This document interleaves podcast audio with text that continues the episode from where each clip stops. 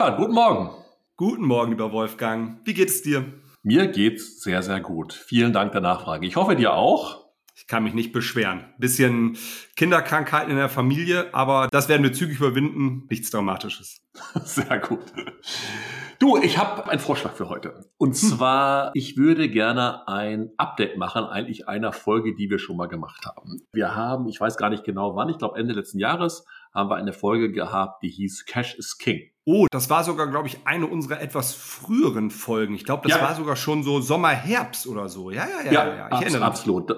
Weil damals, wir haben so geprüft und darüber diskutiert, wie die Situation im, im Einzelhandel ist und haben gesagt, jetzt geht's darum, das Geld zusammenzuhalten und gesagt, jetzt geht's darum, wirklich Cash is King und nichts anderes zählt. Und gerade gestern las ich in der Textilwirtschaft, dass der HDE die Prognosen für den deutschen E-Commerce nach unten korrigiert hat. Ja. Und wenn man den ganzen Artikel liest. Nicht ganz überraschend, na, aber ja. Ja, genau, genau. Aber einfach sozusagen, ist, ich habe es dann gestern gelesen, habe gedacht, also sehr zurückhaltend formuliert. Ne? Also vor allen Dingen, wenn ich das vergleiche mit den Gesprächen, die ich im Markt gerade so führe. Onlinehandel, Versandhandel, aber auch durchaus zum Teil auch Stationärhandel. Da geht jetzt schon echt massiv Sorge um. Ich stelle auch fest, auch wir arbeiten ja auch für Unternehmen, die in der Beschaffung aktiv sind und auch dort gehen die Beschaffungszahlen massiv zurück, weil die Bestände einfach auch noch sehr hoch sind hier bei den Marken. Und deswegen, also ich habe den Eindruck, es hat sich auf alle Fälle nichts verbessert, vielleicht sogar verschlechtert. Und deswegen habe ich gedacht, ich würde gerne mit dir mal deine Perspektive prüfen, wie wir eigentlich auf die Situation jetzt schauen, nachdem wir eben vor ein paar Monaten schon mal drauf geschaut haben. Und ich weiß, damals hast du durchaus optimistischer auch in die Zukunft geblickt. Ich habe ja war sehr kritisch und zumindest bis jetzt hätte ich gesagt, es blieb ziemlich kritisch. Und ich würde gerne mal schauen, wie wir unsere Position jetzt, welche Position wir heute haben, nach vorne hin. Weil ich glaube, das ist schon ein Thema, was viele in unserer Branche gerade beschäftigt. Wie geht's eigentlich weiter? Äh, total. Also das Thema finde ich sehr gut. Ich habe auch das Gefühl, dass es kritisch ist und viel rumort wird. Ich bin ja jetzt schon seit zwei, drei Monaten bei Christ raus und das hat dann durchaus dazu geführt, dass ich an der einen oder anderen Stelle auch mal angesprochen worden bin, ob ich nicht hm, unterstützen kann, vielleicht gar nicht fest, sondern irgendwie als interimistisch oder sonst wie. Und wenn ich mir solche Themen angehört habe, dann ging es dabei meistens um die Frage, wie können wir denn hier unsere Kostenstrukturen, unsere Ausgabenstrukturen nochmal weiter optimieren und uns für die in Summe kritisch eingeschätzte Situation nach vorne wetterfest aufstellen. Und dass das dass immer mal jemand mit so einer Diskussion zukommt, würde ich sagen, das ist halt so. Das kam jetzt in den letzten Wochen schon vermehrt. Und das würde ich schon noch als jetzt ganz sozusagen ne, n gleich eins ganz persönlichen Indikator nehmen, dass da viel los ist.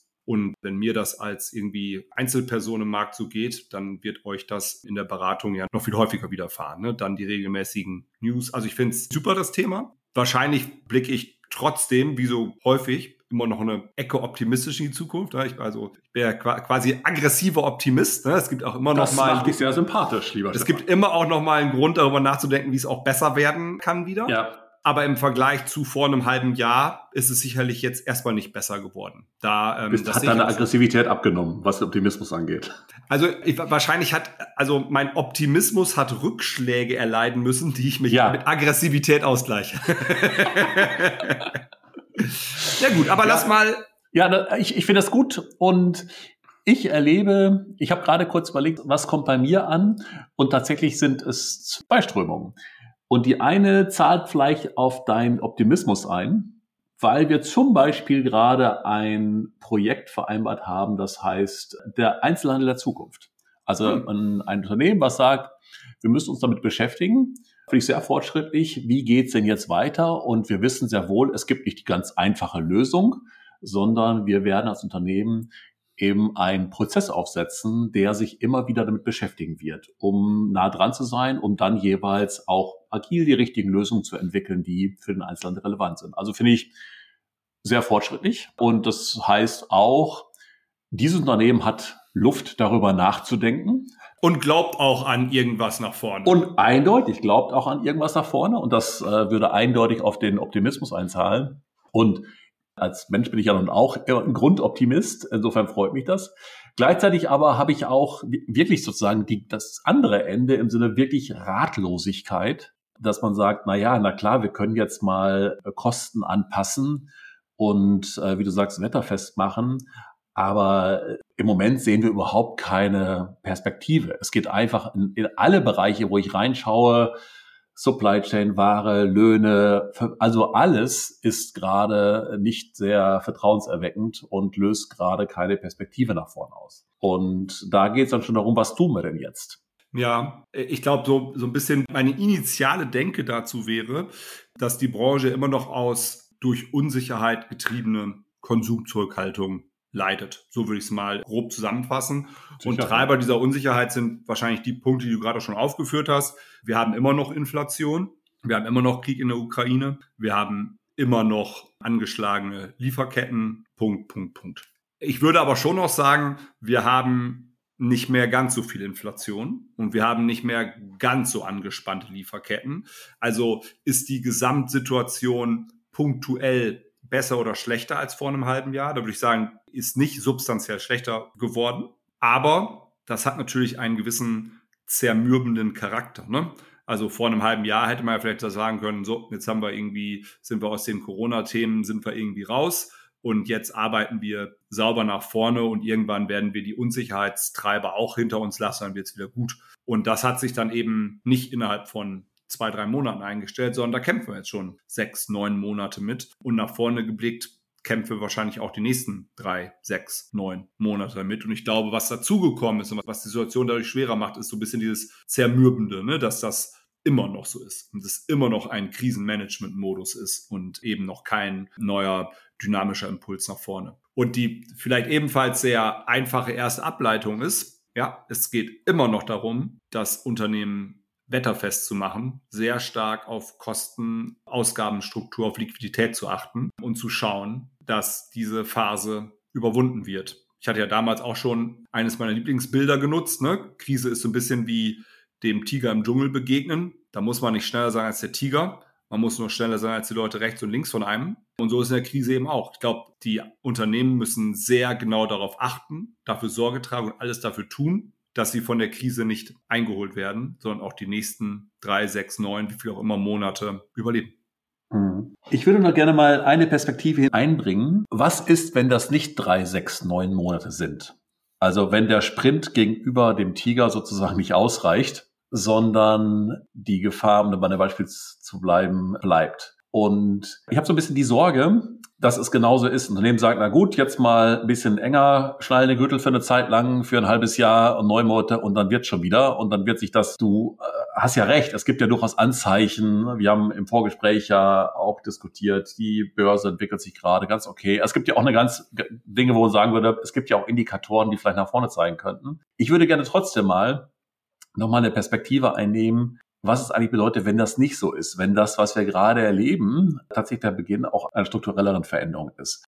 Und ich habe dazu was Interessantes gelesen. Ich weiß nicht, ob dir Professor Reckwitz was sagt. Der ist Soziologe und Kulturwissenschaftler in Berlin. Noch nicht. Ja, und der hat nämlich vor kurzem geschrieben, ich zitiere, Während sowohl für den Wohlfahrtsstaat der 50er und 60er Jahre und auch für den Wettbewerbsstaat ab den 1980er Jahren die Zukunft immer offen und voller Chancen gewesen sei, die nur ergriffen werden mussten, um mehr Fortschritt, Freiheit und Wohlstand zu erreichen, besteht die Zukunft für eine Politik der Resilienz vor allem aus Risiken, die immer wieder heftige Störungen bis hin zum Kollaps verursachen. Und jetzt kommt's. Darin steckt Reckwitz zufolge ein fundamentaler Perspektivenwechsel, bei dem das grundlegende Narrativ umgedreht werde vom Streben nach dem Neuartigen Positiven in das Vermeiden oder Aushalten des Negativen.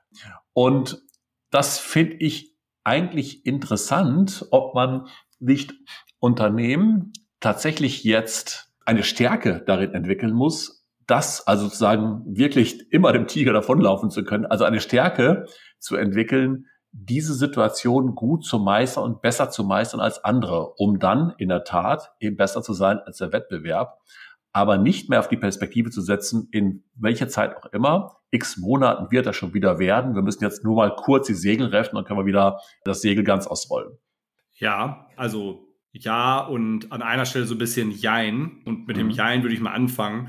Also diese grundsätzliche Perspektive, dass ja in den 20, 30 Jahren bis hierhin die Menschen sich nie Sorgen machen mussten, insbesondere unternehmerisch es ja fast keine Krisen gab. Das finde ich immer so ein bisschen verklärt. Ja? Wenn, wenn er anfängt, in der irgendwie Anfang der 80er anzusetzen, da fallen, also da sind wir noch mitten im Kalten Krieg, dann kommen etwas später so Themen wie die Dotcom-Blase, 9-11, die großen Finanz- und Wirtschaftskrisen ab 2008, 2009. Also da, mir würden jetzt schon ein paar nicht ganz unerhebliche Krisen der Vergangenheit einfallen, die auch länger als zwei Monate gedauert haben, mhm. die auch gemeistert werden mussten und auch gemeistert wurden. Deswegen bin ich mir nicht so sicher, ob die Situation so unfassbar viel schlechter ist. Ich glaube, um meinen Punkt von vorhin nochmal aufzugreifen, es hat viel damit zu tun, dass die Dauer des Krisenmodus auch durch die Aneinanderreihung von Krisen, erst Covid, jetzt Ukraine, Krieg und Inflation, das aushalten können über eine längere Zeit. Das ist ein ganz substanzieller Unterschied.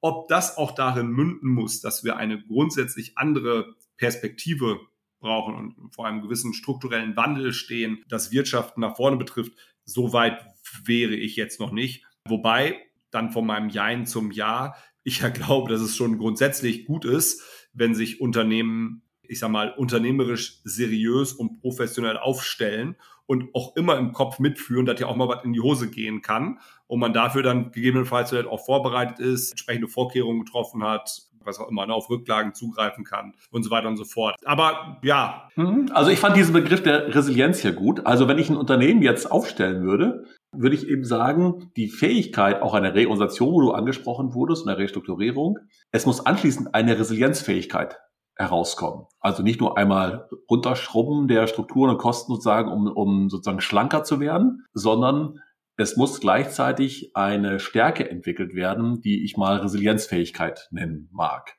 Im Sinne von in der Lage sein, diese Tiefschläge besser oder anders wegzustecken als andere, vielleicht daraus sogar eine Stärke zu entwickeln und daraus eine Position zu entwickeln, die Wettbewerbsfähigkeit bedeutet. Ja, das glaube ich schon auch. Also ich glaube auch, dass tatsächlich aufgrund der sich schneller wiederholenden Krisen dadurch ist eine Grundresilienz unabhängig von einem größeren strukturellen Versatz ist die wichtig und daraus kann auch ein Wettbewerbsvorteil entstehen, weil man dann eben nicht in so eine Angststarre verfällt und irgendwie und nicht mehr vernünftig handeln kann. Also insofern dem würde ich zustimmen. Ich glaube, unabhängig davon, ob die Antwort auf das, was der Professor Reckwitz sagt, ja oder nein oder dazwischen ist, unabhängig davon können die Unternehmen jetzt für den Moment trotzdem nichts anderes tun, als eben sich noch wetterfester machen und einfach noch ein bisschen stärker reingreifen, weil ich glaube, die Antwort auf die Frage, die wird sich nicht so unmittelbar schnell ergeben. Also es ist eigentlich ein bisschen egal, ob wir die Zeit überbrücken müssen hin in das Reckwitz-Szenario oder ob wir Zeit überbrücken müssen hin in ein, es ist dann auch irgendwann wieder gut Szenario. So oder so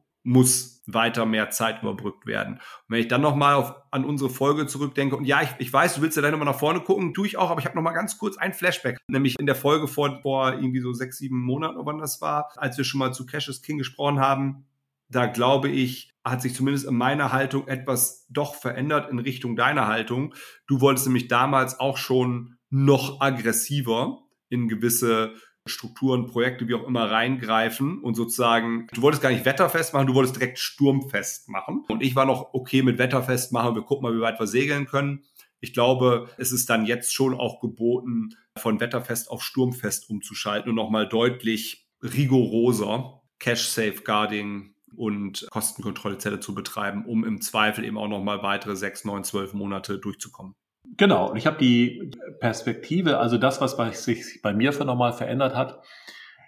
Also das, das erste passt zu dem, was ich damals auch gesagt habe und Wetterfest. Du weißt ja, einer meiner vielen Hobbys ist Segeln und äh, ich bin kein guter Segler, aber ich eine Regel habe ich mir gelernt, wenn man das erste Mal ans Segelreffen denkt, sollte man es tun. Und ich glaube, dass das ist etwas, was man jetzt beherzigen sollte. Nicht zu warten, sondern vielleicht auch schon mehr Segel runternehmen, als man glaubt, ne, damit durchsegeln zu können. Ich glaube, das wäre eine, eine gute Maßnahme. Aber das Zweite, und das ist das, was mich, glaube ich, ein bisschen mehr beschäftigt, ich glaube, dieses Thema Sturmfest, Wetterfest, wie immer es nennen, und auch die Strukturen anpassen, die Prozesse, die Perspektiven. Ich glaube, dass das eben nicht nur eine notwendige Maßnahme ist, sondern dass es eine Stärke werden muss. Ich glaube, ja. dass das etwas sein muss, und das meine ich damit mit Resilienzfähigkeit. Wenn man nur sagt, ja, dann müssen wir jetzt mal sparen, wir müssen jetzt mal darauf achten, dass die Strukturen, Ausgaben, Cash ist King, alles wunderbar. Aber die ganze Denke ist immer eine Perspektive für, das müssen wir jetzt mal eine Zeit lang durchhalten, dann geht's wieder aufwärts. Und ich würde gerne eine Perspektive annehmen, die heißt, wir machen das zu unserer Stärke. Grundsätzlich. Um grundsätzlich diesen Situationen immer wieder begegnen zu können, eindeutig einen Wettbewerbsvorteil zu haben gegenüber anderen, die das vielleicht nur für einen gewissen Zeitraum machen oder jetzt mal einmal kurz sparen. Aber sich da hinzustellen, zu sagen, das wird zukünftig meine Stärke und ich diskutiere alles hinsichtlich dessen, der Dinge, die ich anschließend tue, auch zahlt das auf diese Stärke ein. Das heißt, sind meine Investitionen darauf ausgerichtet beispielsweise? Arbeite ich genügend in meine Identität ein, ja, die, die vielleicht relevant ist, um die Krise besser überstehen zu können und aus der Vergleichbarkeit rauszukommen? Das heißt, ich glaube, ich würde gerne den Fokus darauf richten, was Unternehmen, das trifft auf Führung, Kommunikation, Investitionen, alles zu. Und ich würde es gerne größer denken, weil ich glaube, das ist perspektivisch eine Strategie, die eben auf langfristig ausgelegt sein muss.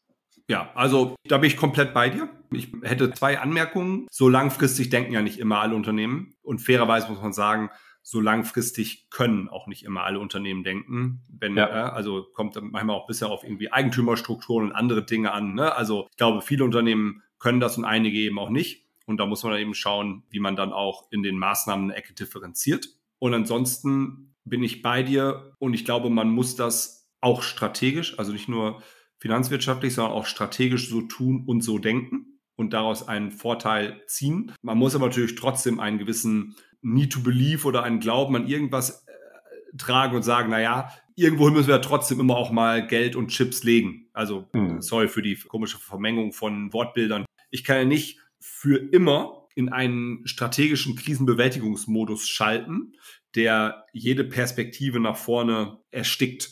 Ich kann nicht mehr meine Chips auf acht Felder oder zehn Felder verteilen, aber ich muss genau. schon auch immer noch Chips auf Felder legen. Und ich muss auch sicherstellen, dass ich nach vorne noch weiter Chips auf Felder legen kann, um zu gucken, klar, ne, da schlägt dann wieder mein Optimismus durch, aber irgendwas wird ja kommen. Ne? Also ich mache es mal konkret. Wer ja nochmal überproportional stark gelitten hat in den letzten Monaten, ist die Schuhbranche. Also ich kann die ja. Insolvenzen in Eigen- oder Fremdverwaltung wie auch immer schon nicht mehr zählen. Ja, also von Reno, HR Group, Görz bis Schlag mich tot. Also es scheint ja, dass die Menschen überhaupt gar keine Schuhe mehr kaufen, weil die gehen ja alle hops. Und da würde ich jetzt sagen, na ja, also dass jetzt die Menschen einfach aufhören, Schuhe zu kaufen und es dann morgen keiner mehr bedarf, das weiß ich jetzt nicht so. Und ich muss ja irgendwie einen Glauben entwickeln, wie denn die Menschen zukünftig Schuhe kaufen und was für welche denn. Und ich glaube, das ist schon klar. Ne? Alle, die in dieser Branche unterwegs sind, müssen sich gerade wetterfest machen, damit sie nicht den gleichen Weg gehen wie einige prominente Vorreiter. Aber die müssen ja trotzdem darüber nachdenken, wie und wo und welche Schuhe kaufen denn die Menschen in Zukunft. Und das, das, den ja. Gedanken darfst du nicht, also den kannst du nicht vernachlässigen. Sorry, ne? Aber also ja, ich, den will ich auch nicht vernachlässigen. Der, der muss irgendwie auch schon mitgedacht werden. Ja. Und das gilt ja nicht nur für Schuhe, das gilt auch für andere Themen.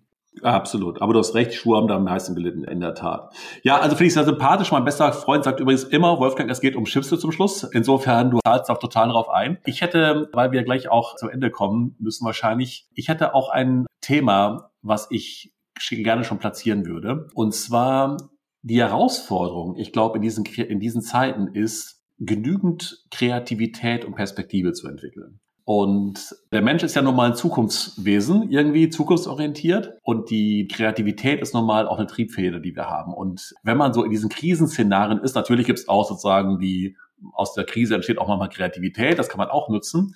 Aber das langfristiger ist, ist das sicherlich eine spannende Herausforderung, wie erhalte ich sozusagen diese, wie schaffe ich und erhalte ich diese Kreativität nach vorne? Und wie man das macht, fände ich eine sehr spannende Frage, weil das bewegt mich auch, wie schaffe ich denn in diesen Unternehmen in diesen Phasen eben ausreichend Perspektive, Zukunftsperspektive, Zuversicht und Kreativität? Und das würde ich gerne mit ihm ein bisschen erörtern beim nächsten Mal. Ich finde das ein super Thema, da freue ich mich jetzt schon drauf. Mir fällt dazu eine Studie ein, die ich vor kurzem mal gelesen habe. Die wird ja auch schon mal äh, einmal raushauen. Ja. dann verstehe ich, dass der Anja uns gleich abschaltet. Aber ich ja. habe neulich mal gelesen, dass ein wesentlicher Treiber für Glück und Langlebigkeit in einer Ehe die gemeinsame Perspektive auf die Zukunft ist. Und dass, ja. das, dass die gemeinsame Perspektive auf die Zukunft ein viel stärkerer Treiber ist, als das ist. Ja. Dass das viel mehr zusammenhält und viel ja. mehr zusammenschreibt, als es ist. Ja. Und ich glaube, das kann man ein Stück weit auf Unternehmen und Organisationen übertragen. Und deswegen mhm. ist das, was du gesagt hast, so wichtig, damit die Menschen einer Organisation dann trotzdem jeden Tag gerne an die Arbeit gehen und trotzdem gerne zusammenarbeiten und etwas nach vorne entwickeln. Egal ob in finanzwirtschaftlicher Rigorosität oder in unternehmerischer Kreativität. In beiden Fällen braucht es eine vernünftige, teilbare Perspektive auf die Zukunft. Und dann lässt sich neben dem Wetter festmachen, so ein Krisenszenario auch eine längere Zeit überwinden. Sehr schön. Ich freue mich darauf. Vielen Dank, lieber Stefan. Es hat mir viel Spaß gemacht. Danke, Wolfgang. Mach's gut. Ach übrigens, wenn euch unser Podcast gefällt, dann vergesst bitte nicht, ihn zu kommentieren und abonniert uns auf den gängigen Podcast-Stationen.